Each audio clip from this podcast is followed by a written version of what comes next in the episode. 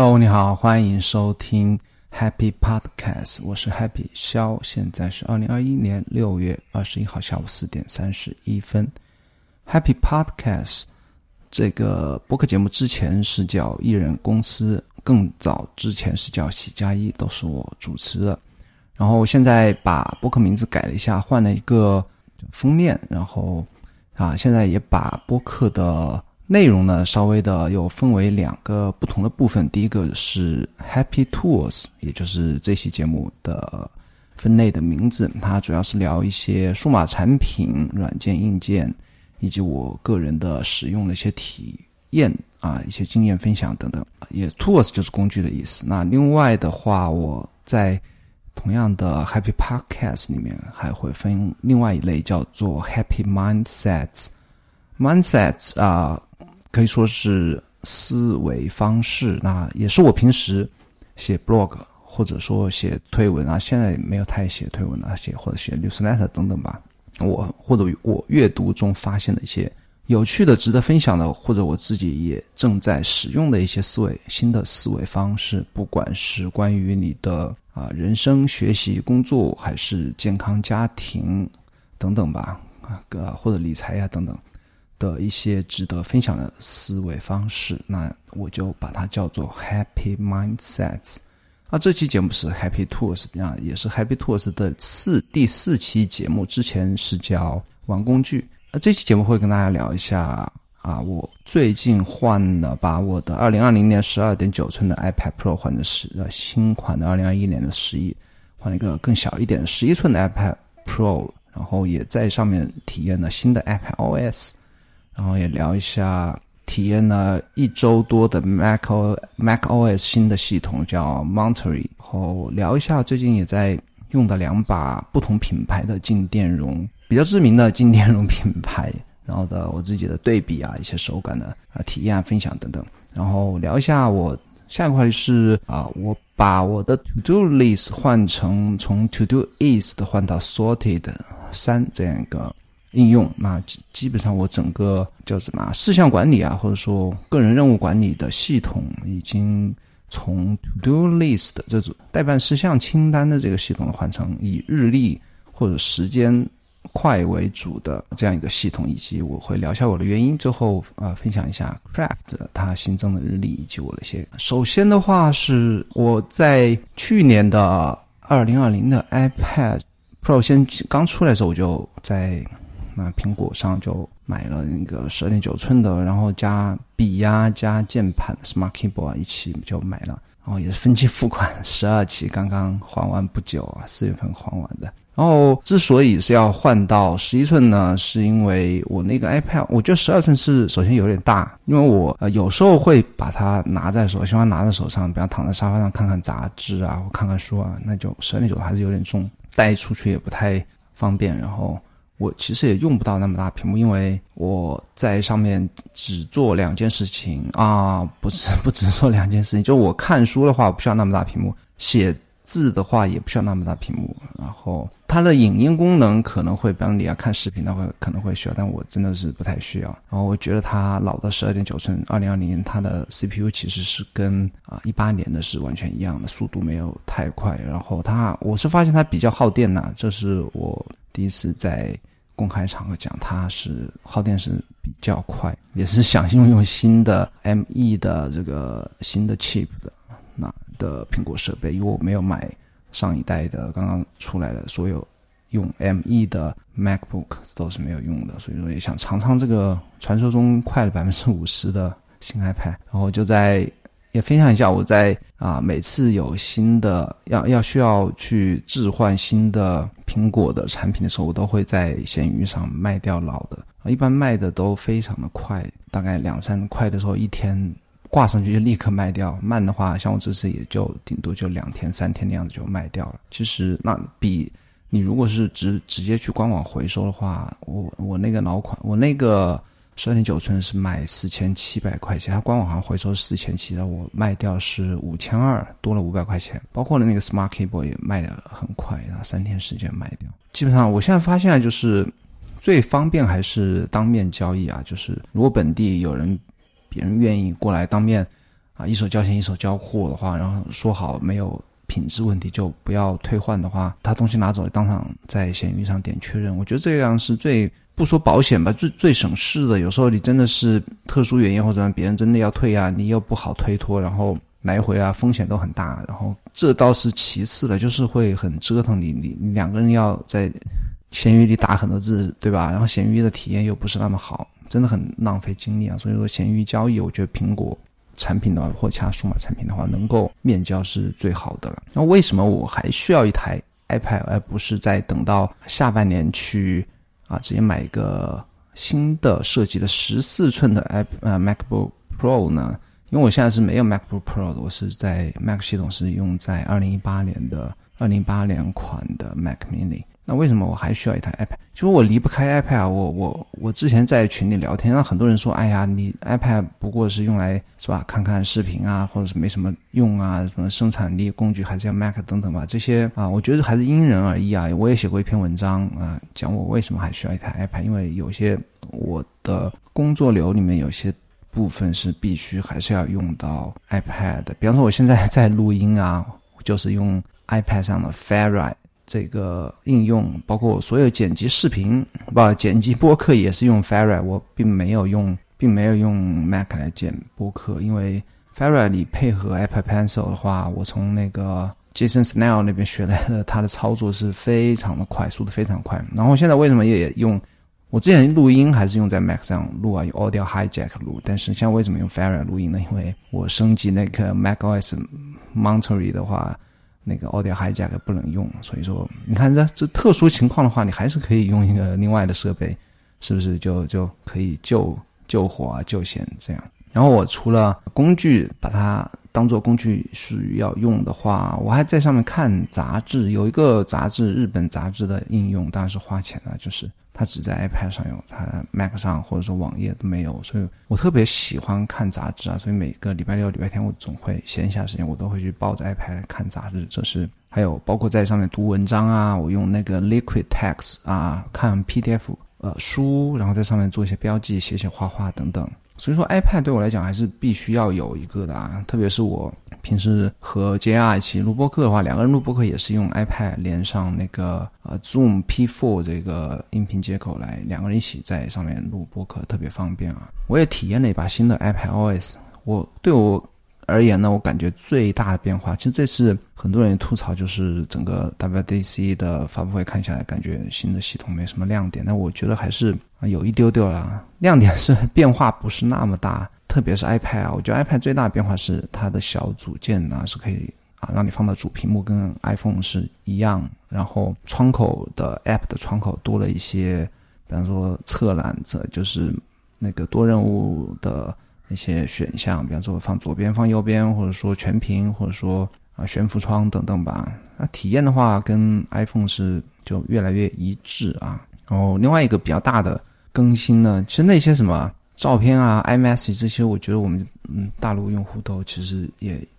特别是 iMessage 也也不太用，因为大部分人用微信嘛，或者那种 FaceTime 也不太用。但我觉得我对我而言，还另外一个就是变化特别大的，就是它整个 Safari 它的。体验是有变化，然后它的 Share Safari 网页的 Share Extension 它是变到了地址栏的旁边的一个三三个小点里面，然后这个啊是我最不适应的地方，因为我分享分享网页的这种动作使用频率还是特别高的，然后你点那三个点还不能马上分享，它还是里面的一个选项，你要选 Share，然后才能跳出原来直接。在网页的下边部分有一个单独的 Share 按钮，能够到达的一些选项，所以说挺复杂的，要需要点两下，比以前要多一下。这是我觉得啊，对我而言啊，目前而言来讲，影响最大的变化最大的两点。然后其他的话，由于它就像我刚才讲，它其实只是大部分只是一个 UI 的改变，所以它系统虽然是第一个 beta 版，但我觉得就 iPad 而言的话，几乎没有碰到任何的 bug，没有。什么都没有，所有之前的 app 都可以用，没有任何 app 有问题，然后也没有卡死、什么死机啊、什么就是闪退啊都没有，都就我用的这些 app 来而言的话，没有任何 bug。哦，最后我再聊一下那个 M1 的这个 chip 对我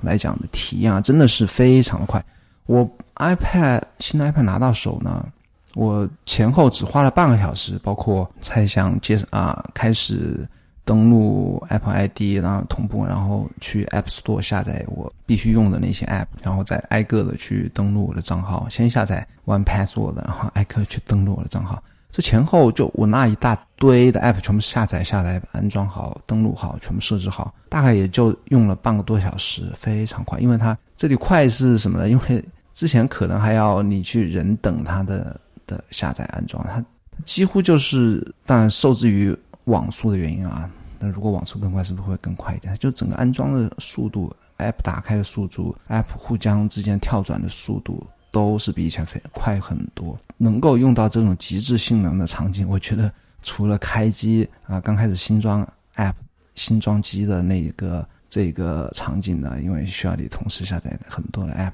之外呢，我觉得其他时间是对我而言是。应该不太有机会再体验得到了，因为我无非就是看看网页、打打字这样。用 Fira 的话，可能渲染的时候速度会快一些，但整体而言还是真的是比以前。我相信啊，他说的快百分之五十，比上一代快百分之五十，我觉得是肯定应该是有的。然后我也体验了一把新的 macOS，叫做 Monterey。Monterey 哦，我还要一个 Safari 的一个新的功能，也是。苹果自带的 Notes 备忘录的新的功能，我就在接下来的讲 Mac OS 上面的 Safari 上来讲吧。那 Monterey 对我而言啊，它最大的几个改变，其实对我来讲意义也不是那么大。比方说，它把 Shortcuts 捷径带到了 Mac OS，很多喜欢 Shortcuts 的人。嗯，包括一些喜欢苹果的人，他们就对这个觉得是最让他们兴奋的事情。但我用 Shortcuts 不多，我我其实我也我之前上期应该聊过 Shortcuts，我自己然后自己写的，我写，除非你 JavaScript 我是不会啊，但是基本上只用到它 Shortcuts 里面那些基本功能的，我让我写一个，我觉得我我。摸索一下，应该还是没有太大的问题。但我就是就是用不到修卡萨，特别是在 macOS 上面，我有 Alfred，还有 Better Touch Tool，包括之前使用的 Keyboard Maestro Pro Master 我现在也不用了。包括还有 Hazel 啊、Pop Clip 啊这些效率本来就有的效率工具的前提之下呢，Shortcut 对我来讲的就意义更加的不大了。但是他们，我听那个 Federico 也聊了很多，他说 Shortcut 会，你可以用它来设置一下。比方说某个场景下，你就或者用某个快捷键就打开若干个 App。比方说你要进行到写作模式或者录播课模式，比方你进到写作模式的时候，是不是可以就一个 Shortcut 就把 iWrite 打到右边，左边 Safari，或者说把屏幕怎么就就怎么放大缩小一下，或者调整到第二个屏幕等等吧，就类似这种调整。打开 App，然后把它组合到对应的窗口的大小的，或者或者调整。大小窗口的大小，以及把它放到对应的位置啊，这种结合它现在的新系统那个叫什么 Focus 的这个功能。但是我觉得这些东西不是之前就老早就应该，你如果是一个 Mac Power User，你不是应该老早就通过其他的软件可以做好这些事情吗？至少我的用 Better Touch Tool，我是老早可以做好这些事情的。对 Shortcuts 啊，我看看他们到时候到底能玩一些什么花出来，我再跟大家分享。我就我觉得。还 OK 了，在 macOS 上，我觉得对我意义不是很大。然后 Safari 的话倒是变化很大，我就不挨个说了。我就觉得对我而言变化最大的就是它有一个 Tab Groups，Tab Groups 就是窗口的分组。我觉得这个还是挺有可玩性的。比方说，你如果要做研究的时候、做学习的时候，或者说你要做一些啊需要开到很多固定窗口的。事情的时候，你可以把它设置成一个 group，然后一键就可以点开了所有的 group，进入对应的工作模式。但我还没有找到我理想的使用的场景啊，但我这个这新功能还是还是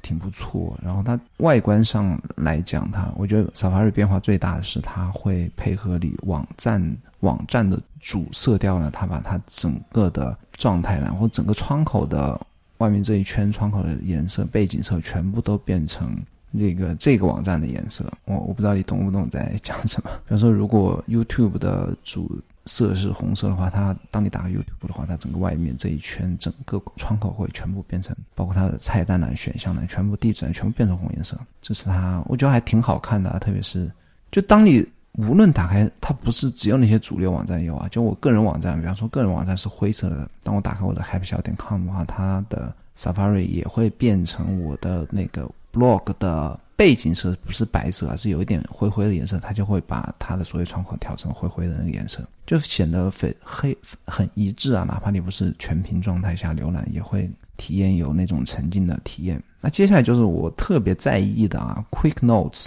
Quick Notes 它结合自身的备忘录，也结合包括在 iPad 上用 Apple Pencil，从右下角往上一滑呢，当你浏览网页的时候，从右下角往上一滑，哦，不止浏览网页，在你任何情况下，包括你打开其他 App 的时候，用 Apple Pencil 在 iPad 的右下角往上中间一滑呢，就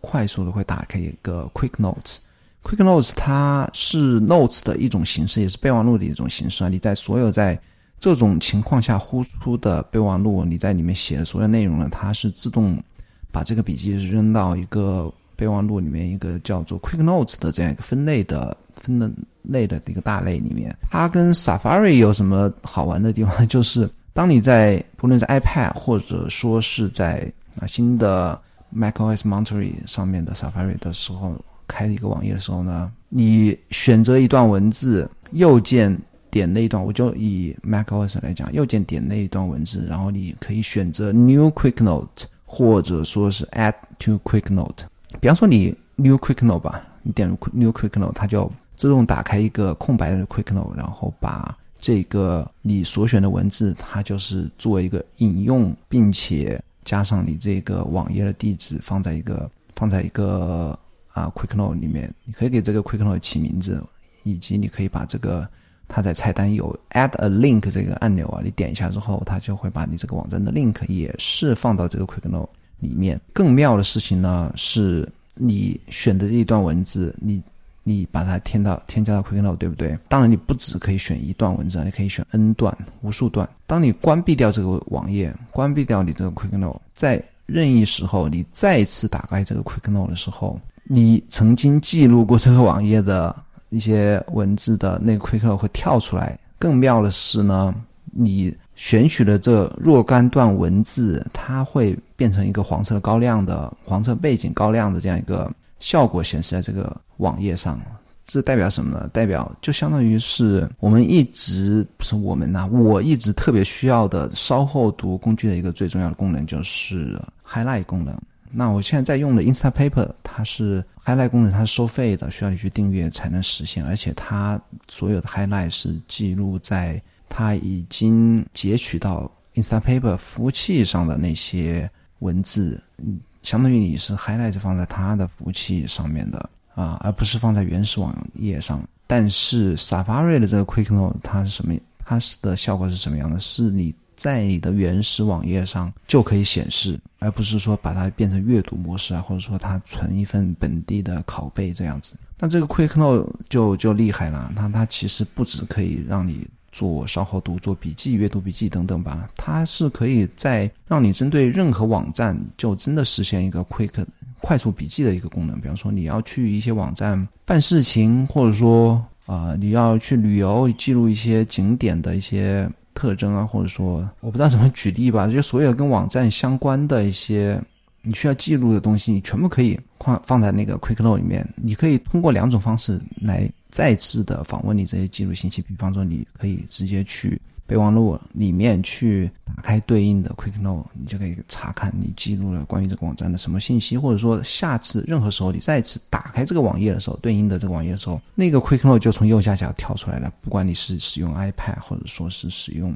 macOS，这是我这我觉得这个是非常革命性的一个功能，至少是完全可以替换掉 Instapaper，也以及很多。其实很多稍后读的，它应用它这个功能做的都不是特别好，因为它有的时候呢，比方说我之前体验过国产的一个叫做什么 Noto 还是什么，好像是 Noto 吧，一个稍后读软件。它其实那个稍后读软件，它抓有些网页根本是抓不到的，比方说那个阅读量特别大的 Medium 这个网站，或者说呃 The New York Times 或者 New York 这些网站的文章，它是抓不了的。所以说，哪怕它自身是结合了。有 highlight 以及记笔记功能的话，但是它有些网页它抓不到它的服务器的话，它是没办法实现这个让你像我现在说的 Quick Note 这些高亮功能的。然而，你的这个 Quick Note Safari 自带这个 Quick Note 功能，它是无论你任何网页它都可以实现的，是不是很很妙啊？我我准备我的 Instapaper 到期之后呢？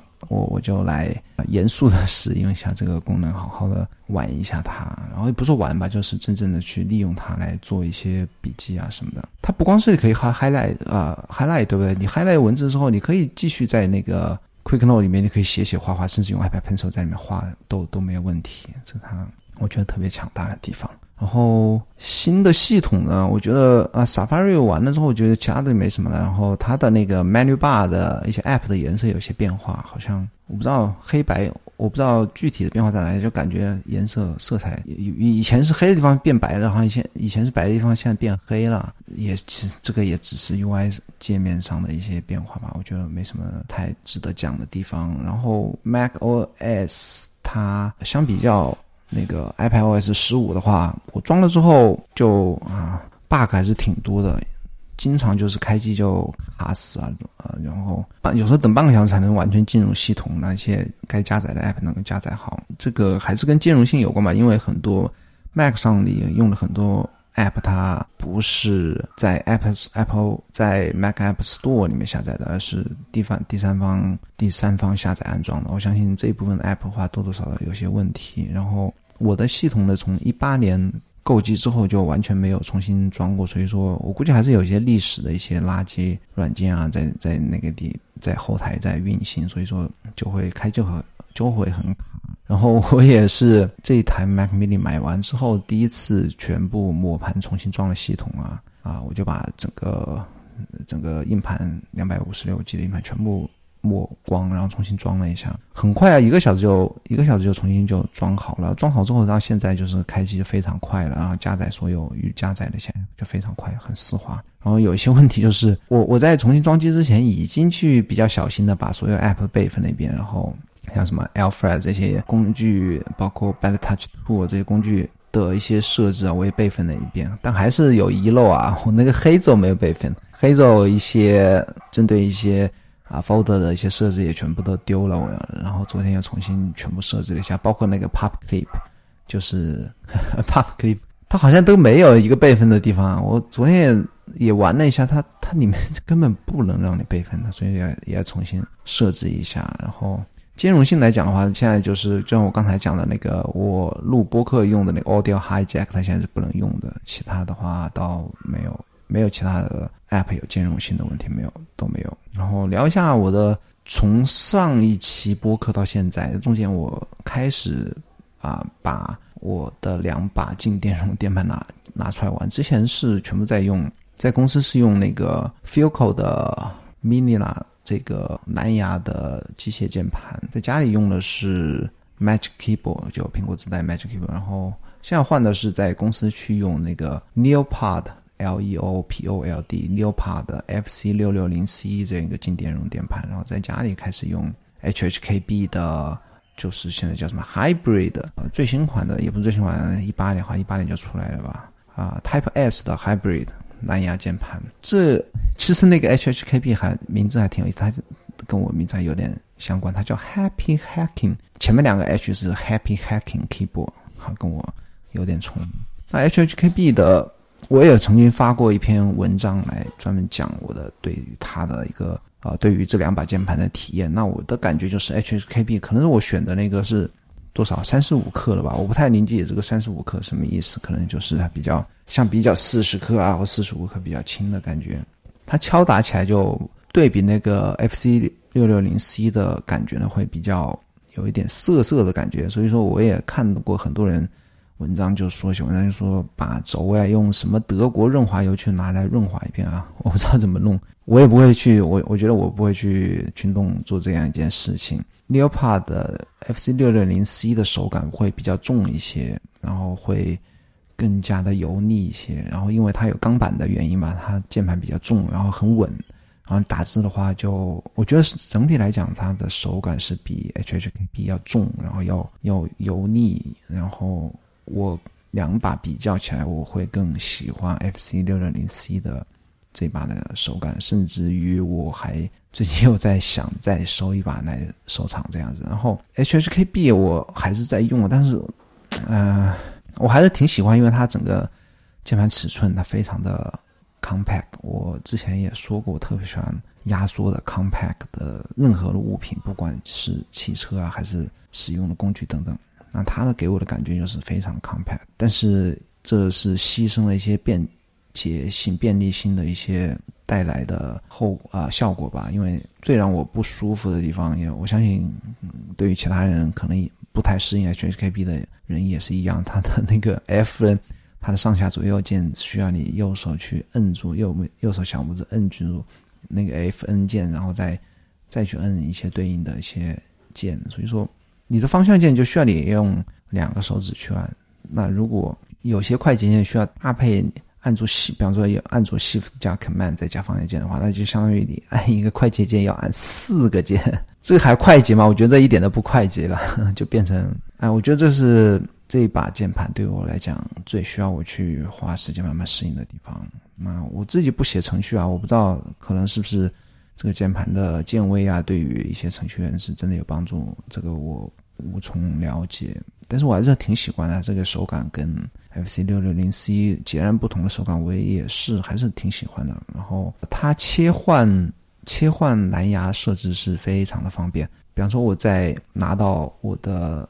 Mac 旁边用它来打字的时候，我直接按住那个 FN 加 Ctrl 加一，它就是它就会自动连上我的 Mac。然后我如果想跑到 iPad 那边去。那敲一篇文章的话，我直接用 FN 加 Ctrl 加二，就一秒钟时间就可以切换到，就可以连上 iPad Pro。我觉得这个非常的方便。然后每当我需要去敲 blog 的时候，敲比较长的文章的时候，我就会去啊用这一把键盘去连接不同的设备。我相信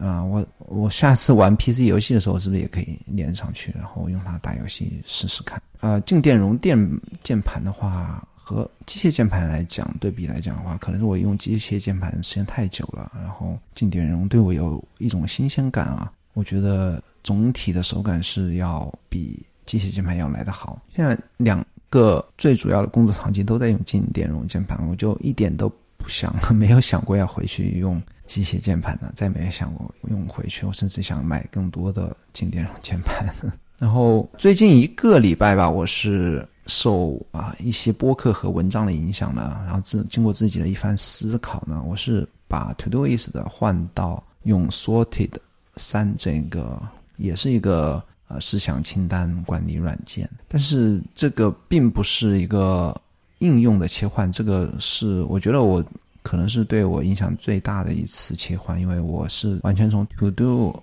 List 的应用换到日历。啊，为基础的应用的这样一个切换，因为 Sorted 三它其实是一个，你不能完全说它是一个代办清单的应用，它其实是基于它的整个逻辑是基于日历的，基于时间的。它的清单的主页面左边是有一个时间轴的，你所有的事项是可以扔在对应的一天的时间的时间轴上面的。那基本上你可以完全是可以把它当成是一个日历应用。我为什么要？放弃 To Do List 而完全开始用日历来管整管理自己的事项了，就基本上和那些什么 GTD 啊这些逻辑要说拜拜了。也是因为我最近看了一些书吧，啊，听过一些播客，然后在当那些人说到他们为什么要用日历。应用的时候，我觉得他们真的是也是讲到了我一些痛处啊，我一些让我一直困扰我的地方，然后有点让我豁然开朗的地方。我会在下一期的 Happy Letter，也是我的 News Letter 里面来写一篇文章来详细讲一下这个想法的来源，以及解决了我那些问题，然后为什么要这样做等等吧。那所以说，你还没关注我的 News Letter 的话，可以去订阅一下，你直接敲。消点 do 就可以去了，x i a o 点 d o 消点 do，你去订阅一下，然后下个礼拜六的话就可以看到我的这篇 newsletter。然后这边可以讲一下，不光是我这样一个切换啊，其实我之前对于角标的这个理解，也就是通知啊，就是显示在 apps 右上角的那个红色的数字。我之前一直需要角标显示当日的代办事项总数，而不是像。苹果自带的 Reminders 提醒这个 App 里面，它唯一的选择就是它只能角标只能显示预期数。我还一直在吐槽为什么不能显示当日总数，只能显示预期事件。那我现在也慢慢理解，其实显示预期事件的逻辑是更对一些，而且也会让你更少的焦虑一些。为什么呢？因为具体我也 在那个。文章里面去讲吧，因为你如果是显示当日总数的话，当你事情特别多的话，你会特别其实是会特别的去分心的，会让你有一种一直处于一种焦虑的状态。而当你把一天的时间全部安排好的话，全部时间都不考什么时候做什么事情，然后你可以提前去做这些事情，或者说当你忘记的时候，这这个时候呢，提醒事项它之所以为称为提醒应用，它。的功能就会在这个时候出现。比如说，你预定下午一点钟要做事情，超过这个时间，那这一件事情才会显示为一在你的应用的右上角。这个时候，它才应该是它提醒你的作用出现的时候，也是你使用这个 app 看到它对你的提醒的时候，而不是从凌晨十二点一级一跳到。第一分你就看到七个八个的红色角包显示在那边，然后一直到你晚上，可能到你晚上七八点钟你才能把那些事情慢慢的全部做掉，然后你一天中就处于一种焦虑的状态。这是我最近的我一些想法上的改变，然后整个我的事项管理系统，我现在就也重新的分配了一下，像我一些跟日常的习惯相关的打卡相关的一些事情呢，我全部放到 Streak 这个软件 S。S T R E A K 这个软件里面，因为习惯相关的有些是，我觉得包括健身啊或者饮食相关的，它重要但不是那么重要，不是那种必须完成的事情，我会放到这个里面，然后与我的。工作啊，或者说我这边所谓的工作是跟我朝九晚五的工作或者我业余工作都相关的这样一些工作的事情要分开来，然后有一些是重复的需要提醒的事项，比如交水电煤啊，或者还信用卡呀，或者说在某一个具体的时间点我要去干某一件一个具体的事情呢，我是把它放到一个一直在用的强提醒软件，叫做 Due D U E 这个 app 里面，所有的重复的提醒或者必须要做的提醒，我都放在这里面。那我的 sortage 三里面只放我真的是跟工作相关的事情啊，以及分配我的精力要做对我来讲最重要的事情的那些事情啊，这是我的一个现在效率系统的一个重新的分配的状况啊。最后是那个 craft，craft 我曾经是非常啊忠实的 craft 的簇拥啊，也是。高强度的用过一段时间，那现在现在是推出的那个日历日历功能，我觉得非常好用。然后我曾经也发过推文，它因为它是原生 App 吧，它在 iOS 上面的那种跟手势操作的那种感觉是相当的丝滑。然后它这个功能一出啊，也是它整个整个 App 已经是连续两年呢被 Apple 评为某一个奖项里的拿奖的一个 App，因为它首先它是原生的，它几乎是原生的唯一一个。啊，用 Swift 写的笔记软件，然后拥有日历 Daily Note 功能，拥有双向链功能的这样一个华丽的一个笔记软件，唯一的一个非常强。然后，但是我还是啊，还是在继续坚持用我的 Workflowy。那关于 Workflowy 的话，我准备开始恢复来做视频了。第一个回归的视频就讲一下我是如何使用 Workflowy 的。Craft 的日历功能非常好用，非常好用，几乎是啊，我我现在没有用啊，说不定我哪天真的还是会去用它。它日历功日历的 Daily Note 它是单独的一个在 App 的下面是一个单独的一个 Tab，但是呢，你可以在任何的笔记的配置里面，你可以 at 这个 Note，那所有 at Note 的这些笔记呢，也会以双向 Backlink 的形式显示在对应的 Note。的当天的或者某一个日期的 notes 里面，然后它还可以同步你的所有的日历选项，特别是当我现在啊重度开始使用日历的 time block 的这个功能之后呢，那 craft 的 daily notes 功能，我觉得啊对我来讲是可以如虎添翼吧。哎，现在在讲的好像更加想试一下。那啊，今天就聊这么多吧，然后非常。感谢你能够，如果你是我老的听众啊，真的非常感谢你还能够继续听我的播客。然后我，哎，我这些播客好奇怪，我在停更这么多几个月之后呢，我的老的播客一直还有很多人听，然后最近的几期播客的播放数啊，两边加起来，国区和外